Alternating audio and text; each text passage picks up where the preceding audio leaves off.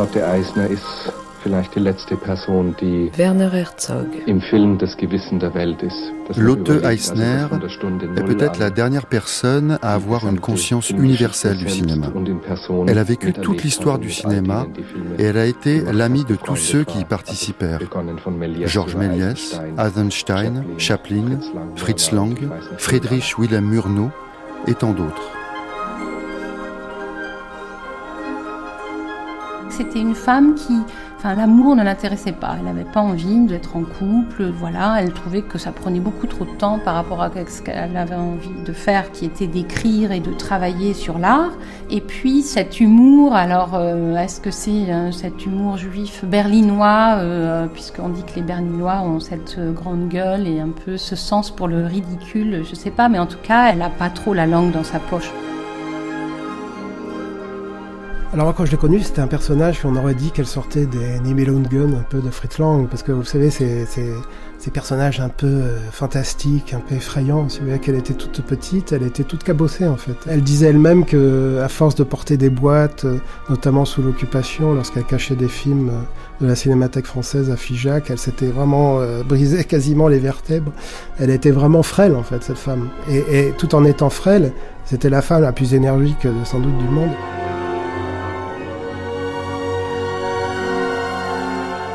Lotte Eisner, 1896-1983, une berlinoise à la Cinémathèque française. Élise Gruau, Agnès Catou.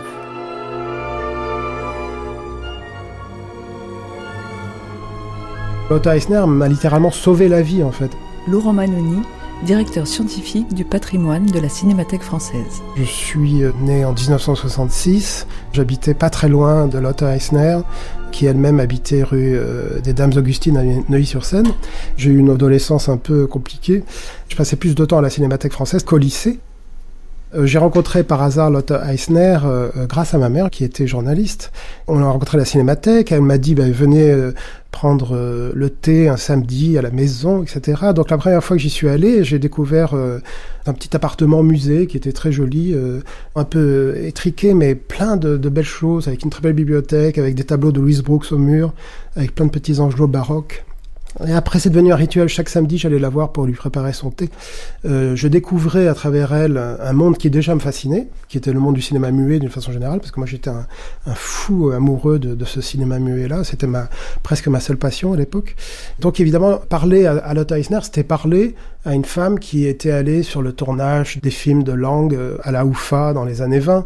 C'était parler à quelqu'un qui avait côtoyé euh, Louise Brooks, euh, Pabst, Brecht, Max Reinhardt, enfin toutes sortes de personnalités considérables. Donc pour moi, c'était une sorte de, de- déjà de Dieu vivant. Donc j'étais un peu intimidé et elle m'a raconté énormément de choses.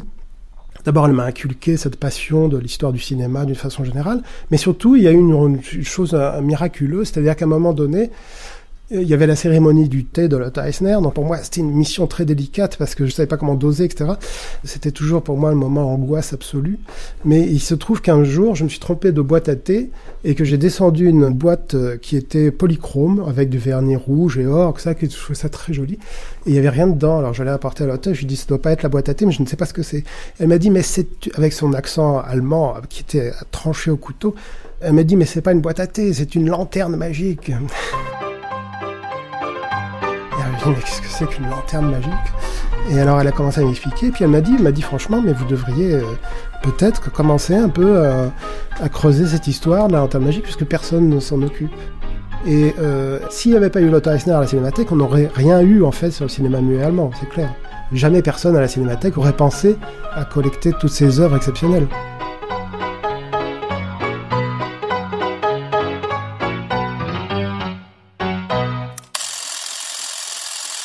Lotte Eisner, elle naît en 1896 à Berlin. Elle vient d'une famille euh, de bonne euh, bourgeoisie juive euh, berlinoise. Marie Bouquet, traductrice de J'avais jadis une belle patrie, l'autobiographie de Lotte Eisner. Dans cette euh, Allemagne qui a attribué euh, au cours du 19e siècle des droits civiques euh, aux juifs, et donc c'est une famille, une famille de juifs assimilés, mais elle, elle grandit dans une culture protestante. Les enfants sont envoyés à l'école et élevés dans le protestantisme.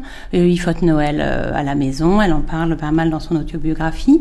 C'est une très brillante élève, elle, elle est très intéressée par le théâtre, la musique, et elle dit dans son autobiographie, à un moment, je commençais à en avoir un petit peu marre d'être euh, la petite bourgeoise gâtée. Et tout était tellement bien ordonné dans cette société, avec euh, ma famille qui était fidèle à l'empereur, euh, tous ces patriotes allemands. il y a un moment où j'ai quand même trouvé ça tellement bien ordonné que c'en était infâme. Voilà.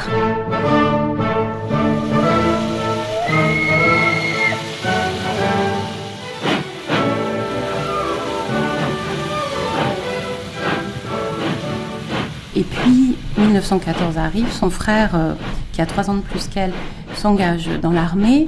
Et là, elle est effrayée par euh, les foules euh, berlinoises qui, dans un grand mouvement patriotique, accompagnent les soldats dans les premiers trains qui partent pour le front.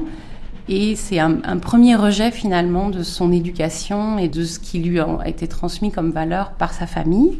Elle dit que c'est la fin de son enfance. Euh, elle a 18 ans. C'est vraiment ce moment où son frère s'engage dans, dans l'armée. Euh, ils ont une correspondance euh, où il lui décrit la réalité du front, qui est une réalité très dure et beaucoup plus dure que celle qui, est, qui peut être décrite dans les journaux. Et surtout, il lui fait part de son sentiment qu'en face, ce sont les mêmes finalement, qu'il n'y a pas de différence. Et ça, c'est quelque chose qui la marque beaucoup. Et puis, c'est aussi le moment où elle va quitter euh, Berlin et quitter la maison, puisque pour passer son bac, elle part euh, dans un pensionnat euh, en Rhénanie. Et donc, elle quitte le milieu familial, qui était un, milieu très aimant, très protecteur, mais aussi contrôlant, avec un père qui l'a soutenu beaucoup dans son désir de faire des études, etc., mais qui en même temps faisait bien attention à ses relations. et donc, elle part. Et ça, c'est des années, paradoxalement, alors que c'est la Première Guerre mondiale, des années de liberté pour elle. Weißt du, was du? Mich am Nachmittag besuchen. Weißt wozu? Zu einer Tasse Tee mit Kuchen. Was es auf der Welt gibt, kriegst du bei mir zu naschen.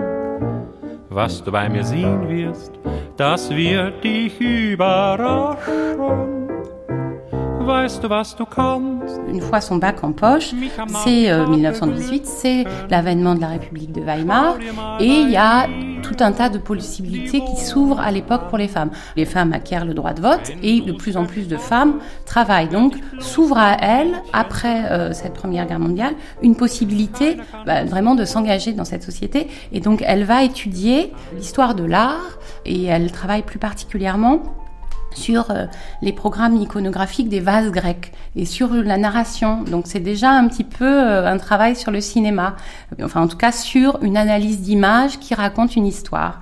Et donc elle se retrouve euh, au début des années 20 avec une thèse en poche sur ce sujet-là et l'avenir devant elle.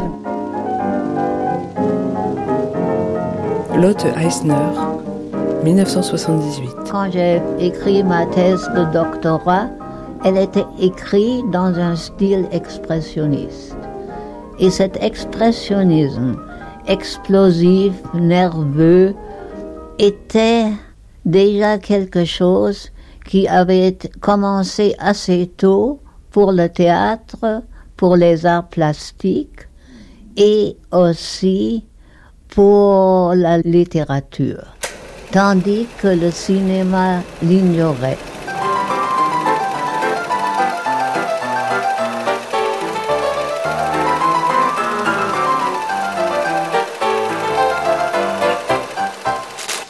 Ihre Promotion schloss Lotte Eisner 1924 ab. Karine Herbst-Messlinger, historienne du cinéma à la Cinémathèque allemande à Berlin. Die erste Tätigkeit ähm, für Berliner Zeitschriften begann Lotte Eisner termine sa thèse de doctorat en 1924 et elle commence à travailler pour deux journaux berlinois en 1925. Ähm, Toute petite, elle a été familiarisée avec le paysage culturel berlinois et elle appréciait particulièrement le théâtre. In der ersten Zeit ihrer journalistischen Arbeit hat sie keineswegs über Film geschrieben, sondern anfangs tatsächlich überwiegend über Theater. D'ailleurs, à ses débuts en tant que journaliste, elle n'écrivait pas sur euh, le cinéma, mais sur le théâtre, la mode, des sujets de société. Und der Haifisch, der hat Zähne und die trägt er im Gesicht. Und Mekis, der hat ein Messer, doch das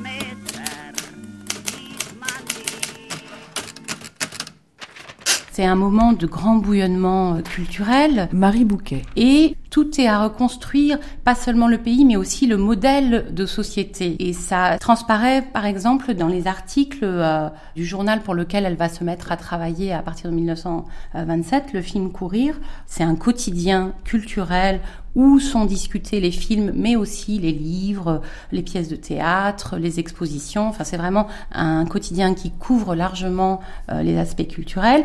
Et donc, voilà dans quel contexte elle commence à travailler. Lotte Eisner bekam beim Filmkurier eine feste Stelle als Redakteurin und gilt tatsächlich als erste Lotte Eisner a été euh, embauchée ähm, par la, la revue euh, Der Film Courier et elle est la première femme à avoir été employée par un journal de cinéma en Allemagne. Sie wollte sich diesem Medium zunächst annähern und Wissen darüber sammeln. Avant de d'écrire des critiques de films pour le film Courier, elle a voulu d'abord se documenter sur le cinéma et elle est allée voir des tournages, elle a fait comme des sortes de reportages où elle a posé des questions aux différentes personnes qui travaillaient sur le tournage pour se documenter.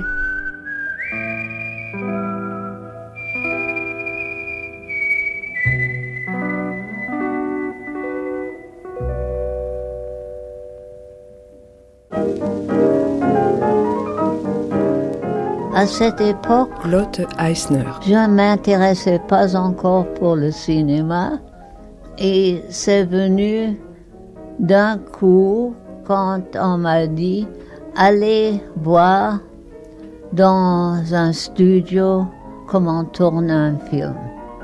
Parce que nous allions juste voir des Chaplin et des Rintintin parce qu'on aimait les chiens.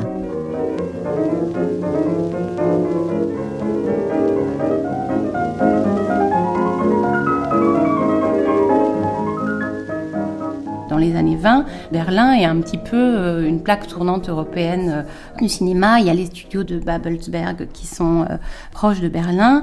Il y a de très grands réalisateurs allemands qui remplissent les salles. Et découvrant ce nouveau média, ce nouvel art, elle se dit qu'il faut qu'elle comprenne comment ça marche. Et donc, elle va faire naturellement des recensions de films, etc. Mais elle va aussi beaucoup aller sur les plateaux. Elle regarde travailler les équipes, donc à la fois le réalisateur, les caméramens, les acteurs, mais aussi, ce qui a été très important euh, dans le cinéma allemand de ces années-là, les décorateurs, euh, les grands réalisateurs qui dominent la production euh, allemande à l'époque, c'est bien sûr Fritz Lang, qui a tourné Metropolis, qui a été un, film euh, vraiment très important pour euh, les studios euh, allemands de l'époque. Il y a un réalisateur que Lotte Eisner aime beaucoup, sur lequel elle va écrire ensuite un, un livre qui est Murnau, qui fait de très grands films comme Faust. il reprend plusieurs légendes comme ça. Il y a aussi Pabst, qui va tourner euh, Loulou avec Louise Brooks. Et puis, il y a tous les films russes. C'est encore une époque où l'Union soviétique n'est pas totalement fermée. Donc, il y a un grand nombre de cinéastes russes qui viennent en Allemagne présenter leurs films, dont Eisenstein. Et donc, elle a l'occasion de rencontrer de cette manière-là Eisenstein. il, y a, un compte-rendu dans, dans son autobiographie d'une des premières euh, projections euh, de Potemkin à Berlin, où la salle est tellement enthousiaste que la sécurité venue assurer assurer l'organisation de l'événement, finit, tous les policiers finissent par s'en aller de peur que la foule en délire fasse la révolution dans la salle de cinéma. Voilà, donc elle, elle est plongée vraiment dans ce bouillonnement culturel et elle dit que elle travaille non-stop.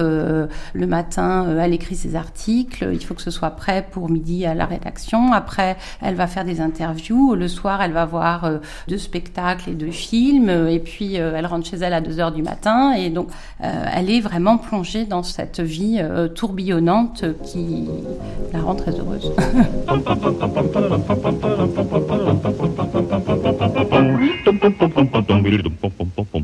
Ja, ich denke speziell die Karin Herbst-Misslinger. Ähm, Studienerfahrungen von Lotte Eisner haben eine große Rolle auch für ihren späteren Je crois qu'on peut dire aussi que ce sont euh, les études de Lotte Eisner qui lui ont permis de, de porter un regard particulier sur le cinéma.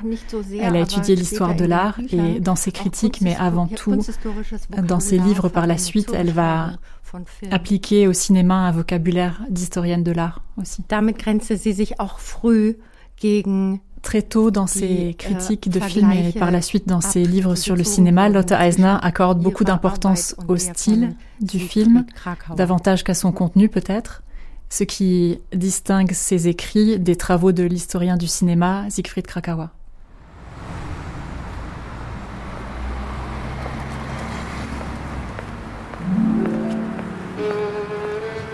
Nous sommes au centre de Berlin sur la célèbre Potsdamer Platz qui était le grand carrefour, le cœur vibrant de, la ville au début du XXe siècle, et où de nombreux films ont été tournés.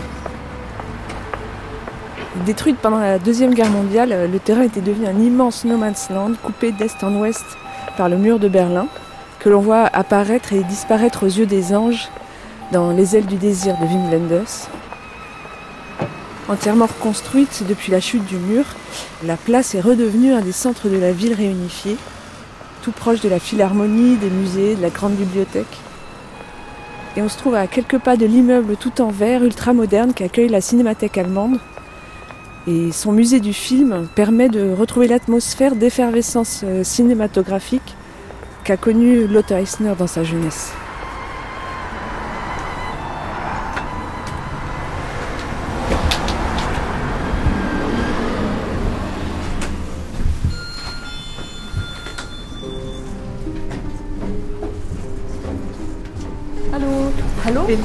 Elise? Ja, Jastina? Ah.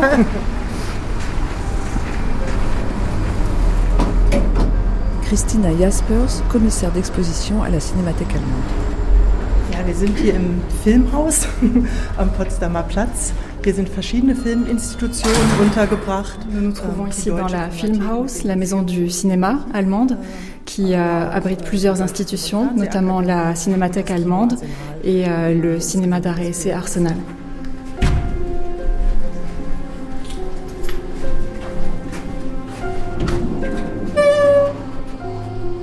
Dies ist unsere ständige Ausstellung zur deutschen Filmgeschichte.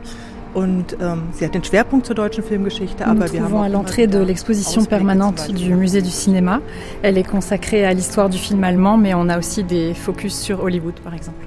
Und wir haben hier von der Ausstellungsszenografie einen Zeittunnel gebaut, der in der Zeit zurückführt. Und zwar über drei Projektionen, auf denen wir bewegte Bilder sehen. Vorne La scénographie constitue une sorte de tunnel temporel äh, avec trois séries de projections, donc d'images animées. On commence avec des images euh, du présent. Ensuite, on a des, des images des années 50 aux années 80. Et vers la fin du tunnel, les débuts euh, du cinéma. Ce qu'on voit sur les écrans, ce sont des, des visages d'acteurs et d'actrices, des regards qui semblent se regarder d'une époque à l'autre. On a donc, comme en un regard, le présent et le passé du cinéma, et je pense que c'est quelque chose qui aurait beaucoup plu à Lotte Eisner.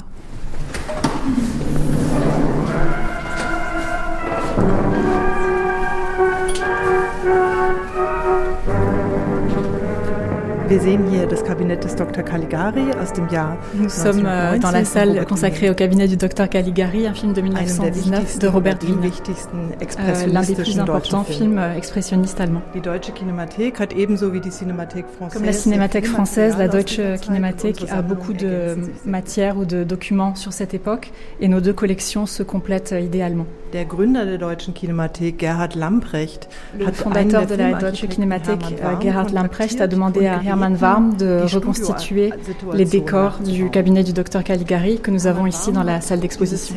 Hermann Warm a également reconstruit ce décor euh, à l'échelle 1 et Lotte Eisner et Henri Langlois ont vu ce décor. Et euh, tous deux ont demandé à Hermann Warm de reconstituer ce décor pour le musée du cinéma à Paris. Das Interessante ist, wir sehen vorne die Garderoben, wir sehen, wie hier gedreht wird Dans cette maquette, on voit à la fois les loges, euh, le plateau et les différents décors de tournage. Und das Bedeutende ist natürlich, dass man sieht, euh, on reconnaît tout de suite le style euh, typique de l'expressionnisme. Les décors sont en effet peints. Ils sont tous sauf réalistes. Lotte Eisner a beaucoup étudié le film expressionniste et on a beaucoup parlé dans son livre L'écran démoniaque. Ce qui l'a beaucoup intéressé, c'était le lien entre la réalité et le rêve, et le lien aussi entre ces films expressionnistes et le roman d'horreur.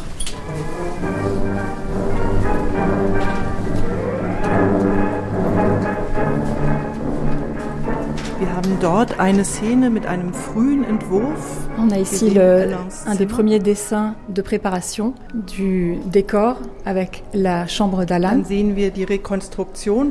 Et en regard, on voit l'adaptation de ce dessin par Hermann Warm en dessin tout d'abord, puis en maquette en trois dimensions. Lotte Eisner hat après la Seconde Guerre mondiale, Lotte Eisner a, contacté directement certains architectes de cinéma pour leur demander euh, des prêts de décors pour la Cinémathèque française.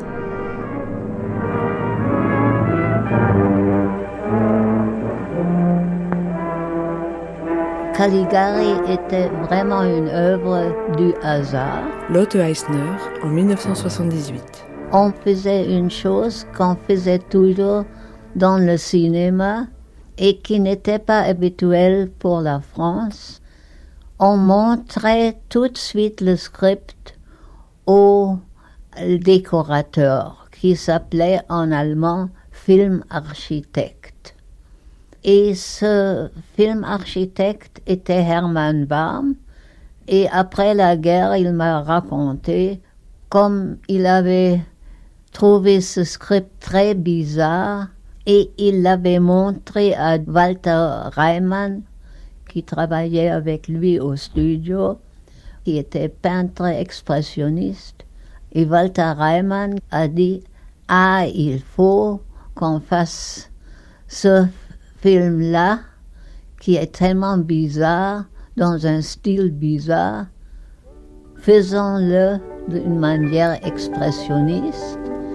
Et au lieu de le construire en staff, on va le ériger d'une toute autre manière avec des toiles peintes. Comme ça, c'était le premier film expressionniste et intégralement expressionniste parce que même les lumières et les ombres étaient peintes. Christina Jaspers. Das Kabinett des Dr. Caligari entstand kurze Zeit nach dem Ersten Weltkrieg. Le cabinet du Dr. Caligari est un film qui a, a, été imaginé peu après la fin de la Première Guerre mondiale et qui nous montre euh, un monde complètement dévasté. Le docteur Caligari est une sorte d'illusionniste qui euh, va amener un autre personnage du film, César, à commettre des crimes. Le plus important, c'est l'esthétique du film. Elle est euh, clairement antinaturaliste. Rien n'est réaliste, pas même les ombres portées par les lumières. Le film a donné lieu à une sorte de débat sur le, la nature de l'expressionnisme. En fait, est-ce que l'expressionnisme exprime la folie du personnage ou alors la folie du monde? Dans son ensemble. Äh, Ce film a influencé euh, le cinéma et l'influence encore aujourd'hui. On trouve notamment des, des, références à Caligari dans le film noir, mais aussi euh, dans les films de Tim Burton. Dans L'écran démoniaque, Lotte Eisner a insisté sur cet aspect que l'expressionnisme pouvait exprimer euh, ce que notre monde avait d'inquiétant et euh, nos peurs. Bis Fuß auf Liebe eingestellt, denn das ist meine Welt und sonst gar nicht. Wir sind hier in unserem größten Ausstellungsraum. Nous nous trouvons ici dans la plus grande salle de notre exposition qui est consacrée au cinéma de la République de Weimar. Devant une vitrine consacrée euh, au réalisateur F.W. Murnau, auquel Lotte Eisner a consacré un livre.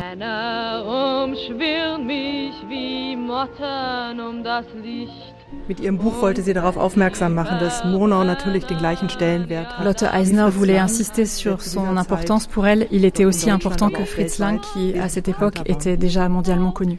Euh, dans cette vitrine, nous voyons euh, l'uniforme de Emilia Nix du film Le Dernier Homme. Euh, Et nous voyons également un extrait de ce film qui démontre toute l'inventivité de Murnau. En effet, le film fonctionne quasiment sans intertitre. Il y a un seul intertitre dans tout le film. Pour la première fois dans ce film, la caméra n'est pas statique, elle est portée. Et euh, c'est une, euh, une, innovation euh, absolue pour l'époque. La caméra est par exemple fixée sur le ventre d'un acteur qui se déplace lui-même avec la caméra ou alors elle est fixée à une corde et lancée euh, comme en tyrolienne. Euh, Lotte Eisner comme euh, Murnau ont tous deux étudié l'histoire de l'art et je pense que c'est un lien, quelque chose qui les lie en tout cas, un regard qui les lie tous les deux. Lotte Eisner estime en particulier chez Murnau son travail sur l'ombre et la lumière, la finesse de sa mise en scène et son inventivité.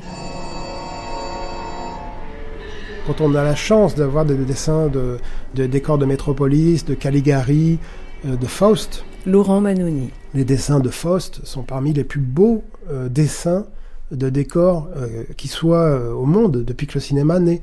Ce sont des, tableaux. Ce sont des tableaux qui prennent vie. Donc à partir de là, les décorateurs faisaient des, magnifiques dessins, les plus précis possibles, au la vis, à la gouache, etc. Et à partir de ces dessins, les cinéastes s'en inspiraient pour faire leurs images. Si vous regardez les dessins de Faust, de Robert Herlt notamment, Murnau va en faire presque des, pas des copies, mais des, interprétations animées, vivantes, filmiques, mais qui sont très proches. Donc c'est très intéressant, vous voyez, ça montre le, rôle absolument capital de ces décorateurs. Et ça, Langlois et Lotte Eisner ont été les premiers à le comprendre. Ici, dans cette salle, on est face à une photo euh, géante qui reproduit un photogramme du film de Métropolis où on voit les, gratte-ciel. Et de l'autre côté, c'est une multitude d'écrans avec des extraits du film. Et on peut entendre la version sonore du film.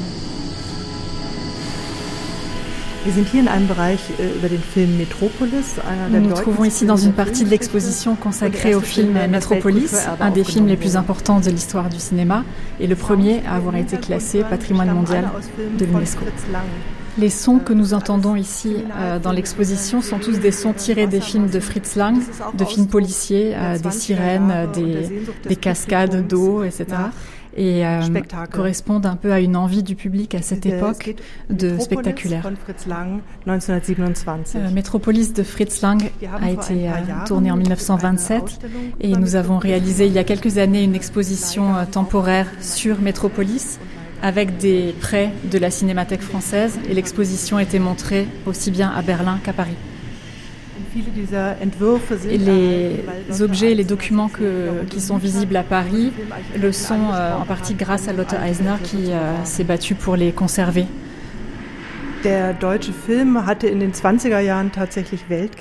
dans les années 20, le film allemand avait une, renommée internationale, à Hollywood aussi, et pas seulement les, réalisateurs allemands, mais aussi les techniciens, les, les décorateurs allemands. Jouissaient d'une euh, réputation importante. C'est d'une part lié à, une architecture visionnaire, enfin des décors complètement futuristes qu'on n'avait jamais vus par ailleurs, et aussi au, au, travail de la caméra qui était très inventif et aux effets spéciaux on voit ici sur les, sur les croquis une architecture très verticale, des façades de verre euh, qui ont évidemment aussi euh, fait la réputation de Fritz Lang euh, aux États-Unis.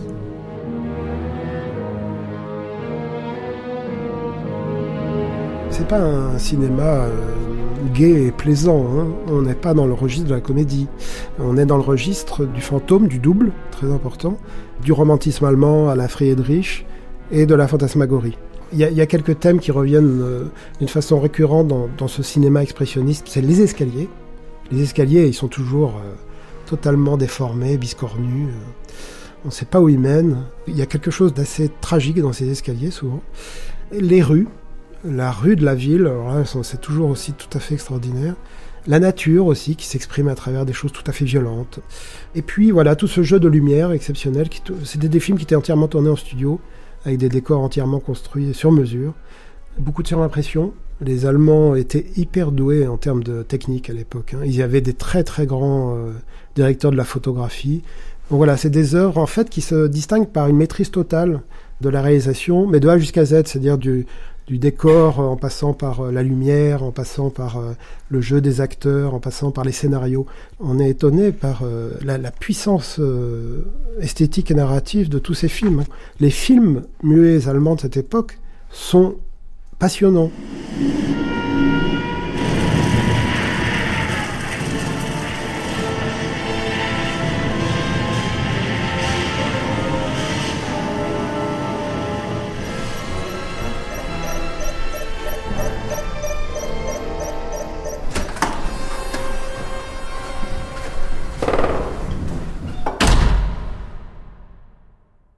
Bernard Eisenschitz, vous êtes euh, historien du cinéma et traducteur de films. Vous avez donc euh, travaillé sur le livre de Lotte Eisner qui s'appelle euh, Fritz Lang. Vous l'avez traduit avec elle vers le français. Qu'est-ce qu'elle a transmis à propos de Fritz Lang qui fait date? Ils étaient très amis, ils étaient amis depuis les années 20. Donc il y a une connaissance intime de Lang. Elle savait ce que Lang voulait faire dans, dans les formes, mais elle pouvait remonter aux origines de l'inspiration esthétique des formes de langue. Et pourquoi Métropolis de Fritz Lang euh, est un moment très important aussi de cette création cinématographique des années 20 Parce que Métropolis est une tentative de tout mettre ensemble. De mettre à la fois euh, le passé, le présent, le futur, le machinisme, le règne des machines, d'inventer un avenir où l'homme n'est plus qu'un rouage où les machines ou des dictateurs vont orienter le monde, ce qui n'est pas des choses que Fritz Lang et sa scénariste épouse Théa von Arbour ont inventées, ils l'ont pris dans la littérature expressionniste. Lang en a fait quelque chose de visuel, c'est une image du regard qu'on peut avoir sur l'avenir. C'est un film visionnaire. Euh, Buñuel, quand il a vu le film, appelait deux films collés par le ventre. Donc un film euh, sentimental, une intrigue euh, assez vieillotte, et d'autre part une vision, une utopie visuelle.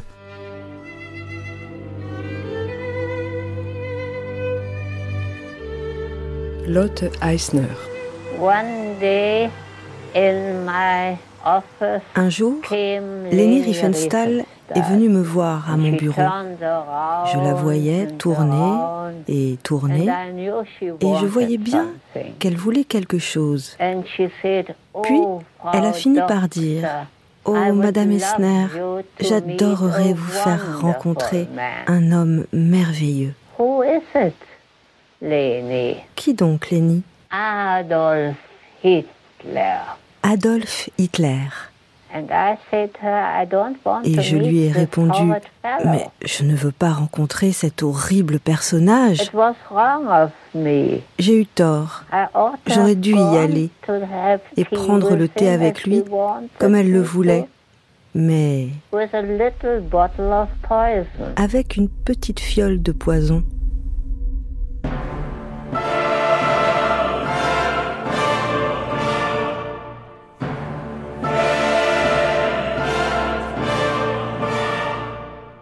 1933.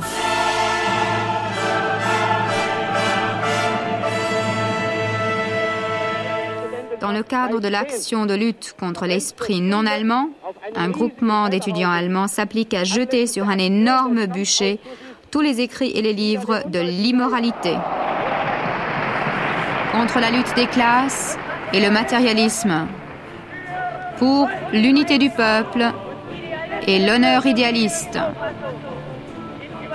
Je livre au feu les écrits de Karl Marx contre la décadence et la déchéance morale, pour l'ordre et la rigueur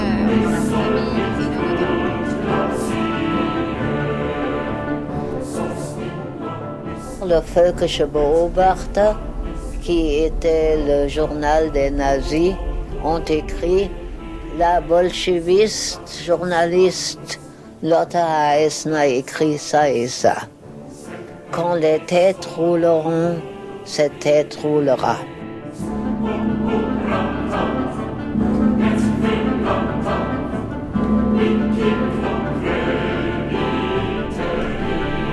Marie Bouquet, tout ce travail de jeunesse, euh, toute cette créativité qui se déploie à Berlin va être euh, percutée par euh, la montée du nazisme. Qu'est-ce qui se passe en 1933 pour Lotte Eisner, qui est juive, qui est critique d'art? Dès le début des années 30, elle sent une, fermeture. Hein. La, situation au film courir ce temps parce que il y a de plus en plus de censure, même sous la République de Weimar au tout début des années 30. Ça devient un peu compliqué pour elle de faire son travail comme elle le veut, puisqu'elle est quand même plutôt marquée à gauche.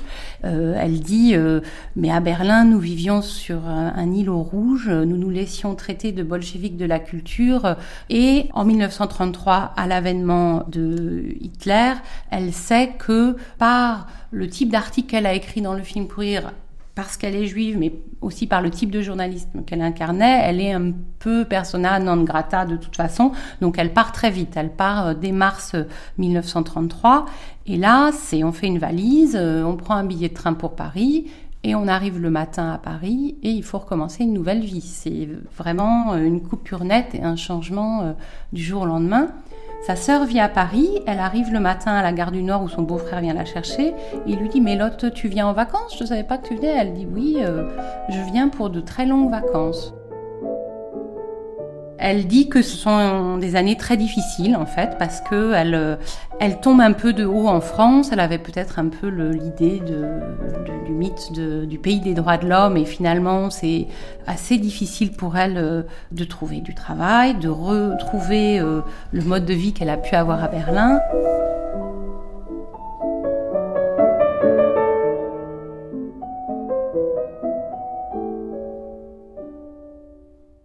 C'était en 1934 que j'ai lu que deux jeunes gens, Henri Langlois et Georges Franju, essayaient de sauver des vieux films muets. Lotte Eisner. Et ça m'a intéressé. J'écrivais alors pour une revue en langue allemande qui paraissait à Prague et je me disais ça sera un bon article. Et nous nous sommes rencontrés au café Wepler où il y avait après le cinéma Gaumont. Donc nous sommes devenus des amis. Il avait ce petit cercle de cinéma et il me parlait toujours d'une cinémathèque qu'il allait faire. Moi, je sentais tout de suite, et j'ai toujours eu ce flair. Quand j'ai connu Brecht en 21, j'ai dit tout de suite, ça sera le plus grand poète en Allemagne. Et c'est la même chose pour Langlois et. Je sentais que c'était des personnages qui devaient devenir quelqu'un.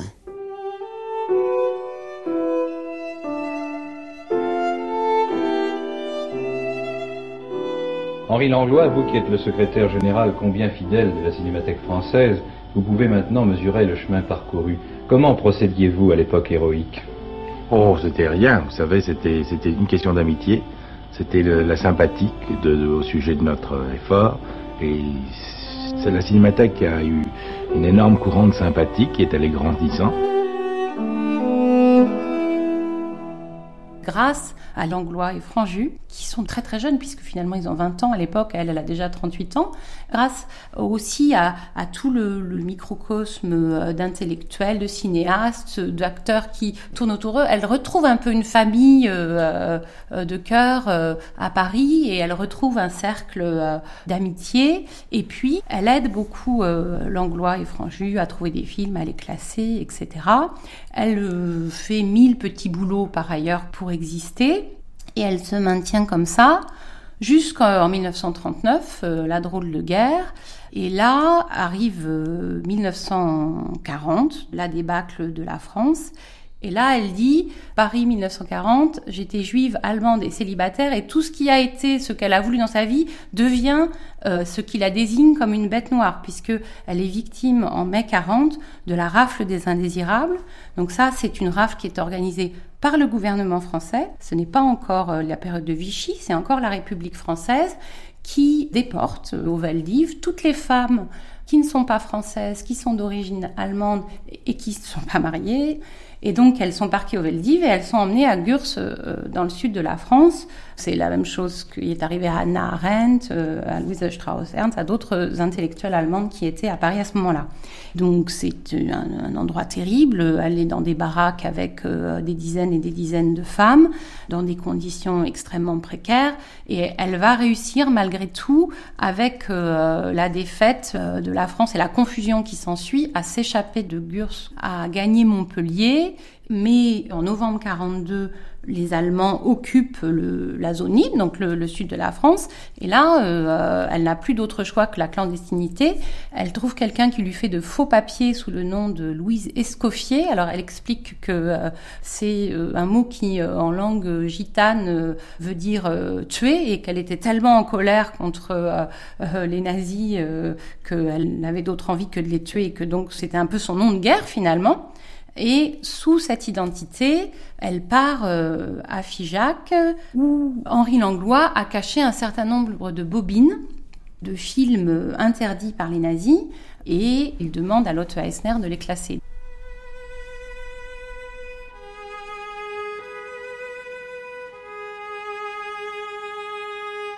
Donc elle passe l'hiver 42-43 euh, dans ce château. Elle va classer toutes ces bobines euh, et euh, comme ce sont des films flammes, elle ne peut pas faire de feu pour se chauffer, donc elle a certainement eu très froid et donc bah, finalement en sauvant ces films, elle se sauve aussi.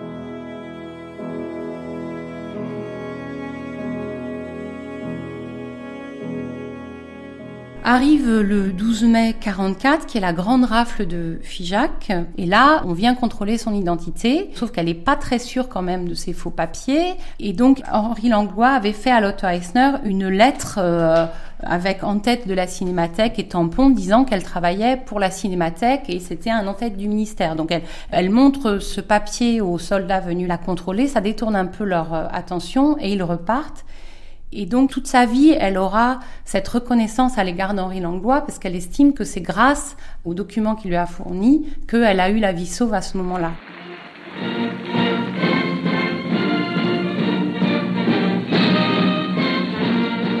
Avec la libération, Henri Langlois vient la chercher à Figeac, la libère. Laurent Manonnier. Elle remonte à Paris et Langlois tout de suite lui dit euh, Vous êtes la conservatrice de la cinémathèque, nous voulons faire un musée du cinéma.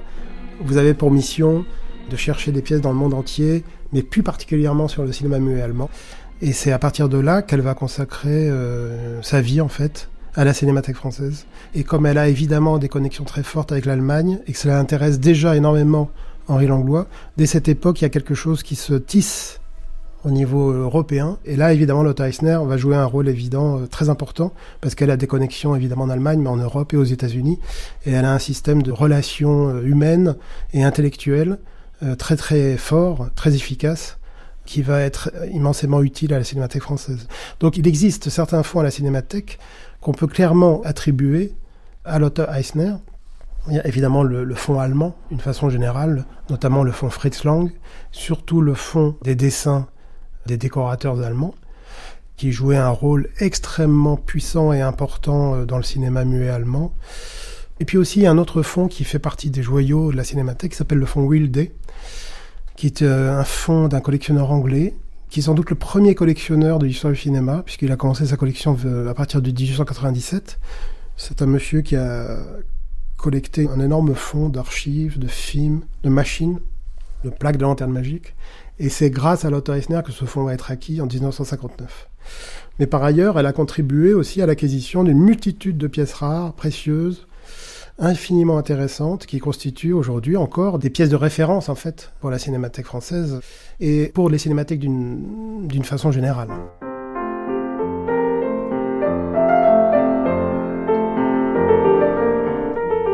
Bernard Eisenschitz, Lotte Eichner a aussi écrit des livres très importants dans l'histoire du cinéma, et notamment un sur Murnau, un sur Fritz Lang et L'écran démoniaque. Pourquoi ce livre, L'écran démoniaque, a été si important? L'écran démoniaque, qui est paru euh, pour la première fois au début des années 50, ensuite reparu dans une version définitive en 65 et encore une fois en 83 et c'est vraiment un livre qui a été extrêmement important pour des générations donc de, de cinéphiles dont moi qui il a fait découvrir euh, tout un pan du cinéma muet que elle a baptisé l'écran démoniaque, donc un cinéma qui allait vers l'idée d'un cinéma loin de la réalité, plus proche du fantastique, plus proche du rêve, de l'inconscient. Euh, l'idée de Godard était que souvent les livres avaient de l'influence avant qu'on puisse voir les films. Il disait on les, on les voyait en imagination et il aimait particulièrement les quelques grands livres euh, d'histoire du cinéma avec des images, c'est-à-dire il pensait à l'histoire générale du cinéma de Georges Sadoul et à l'écran démoniaque précisément de Lothar Eisner, qui étaient des livres où les photos faisaient rêver, enfin on pouvait s'arrêter pendant des heures sur certaines photos, et elle donne des descriptions très très précises, il y a des, des passages magnifiques dans le livre qui euh, disent ce qu'elle a vu et ce que les spectateurs verront s'ils ont les yeux grands ouverts. Et à l'époque de la publication de l'écran démoniaque, c'était difficile de voir ce cinéma allemand euh, des années 20. En quoi Lotte Eisner a-t-elle aussi permis d'ouvrir euh, de nouvelles générations de, de, cinéastes à la connaissance de ce passé du cinéma? Quel est le rôle de Lotte Eisner vers les nouvelles générations?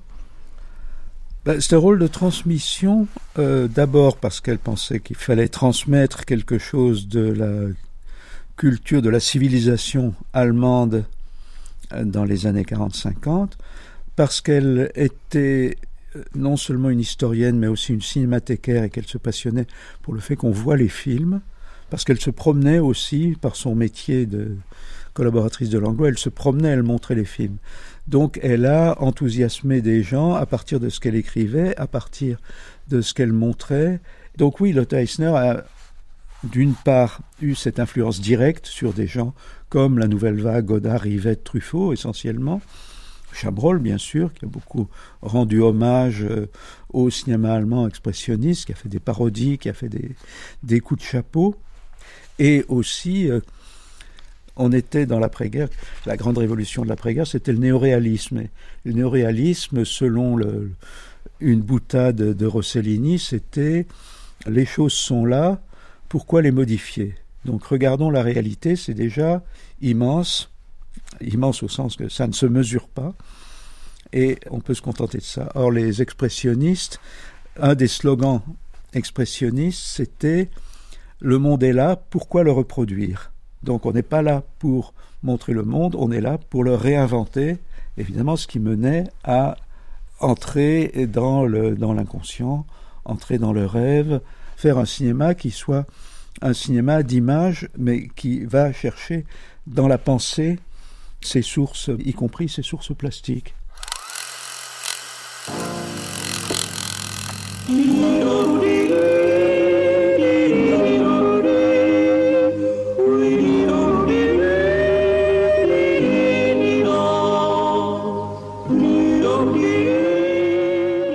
l'Allemagne après la guerre, euh, bah, c'est le, miracle économique. Il y a des films, des Heimatfilme, alors euh, en Bavière, euh, des prairies verdoyantes et des vaches et des paysannes en costume traditionnel pour caricaturer un peu. Marie Bouquet. Et Lotte Eisner pense que c'est un petit peu fini, euh, cet âge d'or qu'elle a connu euh, en Allemagne. Et puis, à la fin des années 60, début des années 70, elle découvre euh, bah, les premiers films des jeunes cinéastes allemands, Signe de vie de Werner Herzog, Summer in the City de Wim Wenders et d'autres films également de Schlendorf. et donc, elle se dit, voilà, là, il se passe quelque chose. À nouveau, il y a des films intéressants de créateurs en Allemagne. Et eux voient en elle euh, un témoin, euh, quelqu'un qui leur euh, transmet finalement cet héritage, non pas de leur père mais de leur grand-père, Pabst, Murnau, Fritz Lang, cet héritage d'un cinéma allemand non entaché de la période du nazisme, donc d'un grand cinéma allemand de créateurs. Der Fluch wird auf den Menschen lasten, der Fluch des Vampirs Nosferatu ils vont euh, donc euh, lui rendre visite. Elle va nouer des, liens assez forts avec certains de ses cinéastes, notamment avec euh, Werner Herzog, qui verra en elle une sorte de mentor qui lui apportera justement cette transmission et aussi une certaine forme de légitimité. Die zweite wichtige Frage ist die Frage der deutschen Kultur. Werner Herzog. Sie wissen ja, wir hatten L'autre point important äh, concerne la culture allemande. Nous avons vécu, pendant l'époque de la barbarie nazie, une rupture de la culture allemande légitime, et pendant 20 ans, nous n'avons pas eu de véritable cinéma allemand. Et c'est à travers l'éclairage de Lotte Eisner que nous avons eu de nouveau une culture cinématographique légitime, que nous avons retrouvé une légitimité dont nous tirons une force. Elle nous a permis de reconstruire un pont avec les années 20, de retrouver une continuité disparue. Car tout ce qu'on appelle le nouveau cinéma allemand est une génération qui n'a pas eu de père. Et le fait d'avoir le regard de cette historienne de l'art, de cette euh, personne si importante à la cinémathèque, et puis de cette euh, héritière euh, du cinéma de l'âge d'or allemand, a été très important dans, la, dans leur prise de confiance et la manière dont ils ont continué à faire leurs films. Elle les a beaucoup encouragés. Herzog dit qu'il est arrivé parfois chez elle déprimé de ne pas savoir comment faire son prochain film et elle lui a dit non mais en fait l'histoire du cinéma ne vous permet pas à vous les nouveaux cinéastes allemands d'arrêter. En fait l'Allemagne a besoin de, ce nouveau cinéma et l'histoire du cinéma a besoin de vous et que c'est des paroles qui nous ont redonné de l'énergie pour dix ans. Après avoir vu Signe de vie, elle a déclaré Werner Herzog. C'est le premier film allemand valable depuis la fin de la période nazie. Ça nous a rapprochés. Ce n'était pas une amitié particulièrement étroite, mais elle est devenue une mentor pour moi. Elle a été très importante.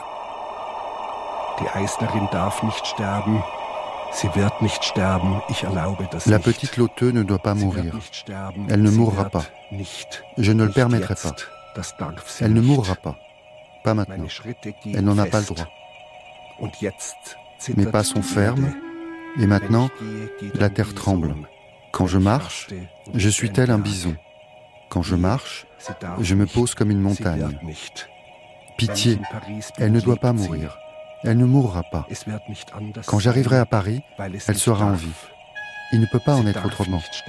Il ne faut pas. Elle n'a pas le droit de mourir. Peut-être plus tard, quand nous le permettrons.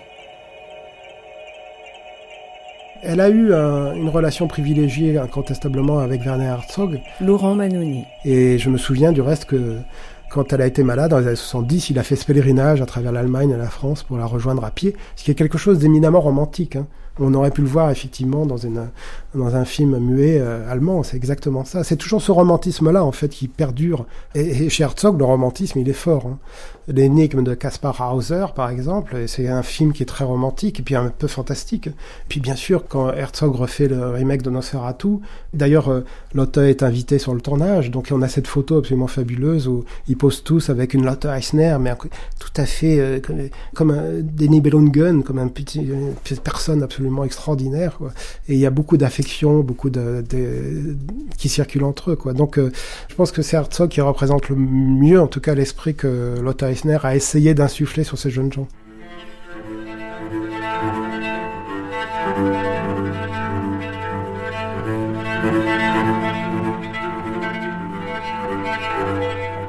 Ich hatte einst ein schönes Vaterland, der Eichenbaum wuchs doch so hoch, die Falschen nickten sanft. Es war ein Traum. Das küsste mich auf Deutsch und sprach auf Deutsch, man glaubt es kaum, wie gut es klang. Das Wort, ich liebe dich. Es war ein Traum. Alors c'est le, premier vers J'avais jadis une belle patrie, donc que Lotte Eisner a, choisi pour euh, comme titre de, son autobiographie. C'est le premier vers d'un poème de Heine, donc de, Heinrich Heine, qui est un de, de ses poètes préférés. Et euh, ben, ça dit beaucoup de choses. Elle dit qu'à la fin de sa vie, finalement, ce qui lui manque, c'est pas tant l'Allemagne que la culture allemande et la langue allemande. Et elle, voilà, elle a ce lien avec euh, ses poètes allemands. Le destin de Heine est assez proche du sien puisque euh, il était aussi euh, juif. Il a quitté l'Allemagne au milieu du 19e siècle pour venir vivre en France. Il a été exilé, donc il y a ce destin commun avec Heine. Et puis cette belle patrie, qu'est-ce que c'est? Est-ce que c'est l'Allemagne? Est-ce que c'est euh, l'âge d'or du cinéma euh, allemand qu'elle a essayé de reconstituer à travers sa collection? Euh, C'est un peu l'Atlantide perdue et qu'elle a essayé de, de, retrouver dans son travail à la cinémathèque. En tant que modeste conservateur, si vous voulez, moi je suis Laurent Manou ébloui, admiratif de ce travail considérable. Je suis je n'en reviens toujours pas, si vous voulez, de, des richesses euh, que nous possédons grâce à elle. Elle a cherché toute sa vie un document qui faisait partie des objets qui se trouvaient dans la cave de Murnau et qui était ce qu'on appelle la Bible de Faust. Dans Faust de Murnau, Faust euh, ouvre une Bible, commence à la feuilleter, puis ensuite la jette au feu. Et elle brûle dans la cheminée. En fait, cette Bible, qui était un accessoire de cinéma avec des pages blanches, a été retirée un peu euh, du feu après avoir été filmée.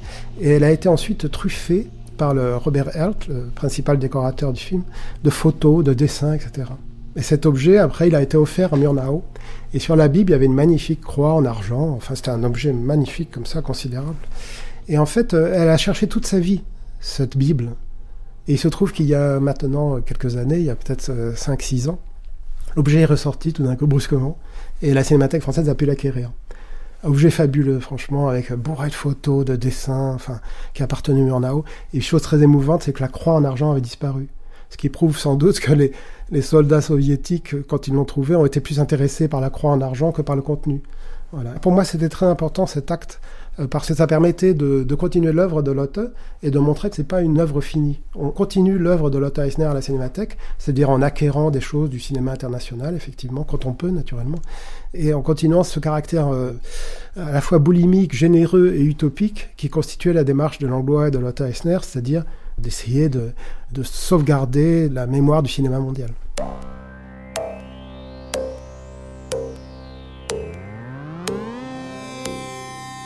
C'était Lotte Eisner 1896-1983, une berlinoise à la Cinémathèque française. Avec Marie Bouquet, Laurent Manoni, Christina Jaspers, Karine Ernst-Messlinger et Bernard Eisenschitz. Merci à Werner Herzog, à Wim Wenders et ses équipes, à la Fondation Pathé pour sa rétrospective sous le signe de l'écran démoniaque, à Stéphanie Lux pour ses traductions de l'allemand, à Diffie Mariani et Thomas Duterre pour leur voix, et un immense merci à Marie Bouquet qui, grâce à sa traduction des mémoires de Lotte Eisner en français, J'avais jadis une belle patrie aux éditions Marest, m'a permis de découvrir Lotte Eisner. Archive INA, Denis Forget. Documentation, Véronique Le Improvisation piano, Thomas Lavoine. Prise de son, Laurent Macchietti. Mixage, Éric Boisset. Attaché de production, Sylvia Favre. Coordination, Christine Bernard. Un documentaire d'Élise Gruot, réalisé par Agnès Catou.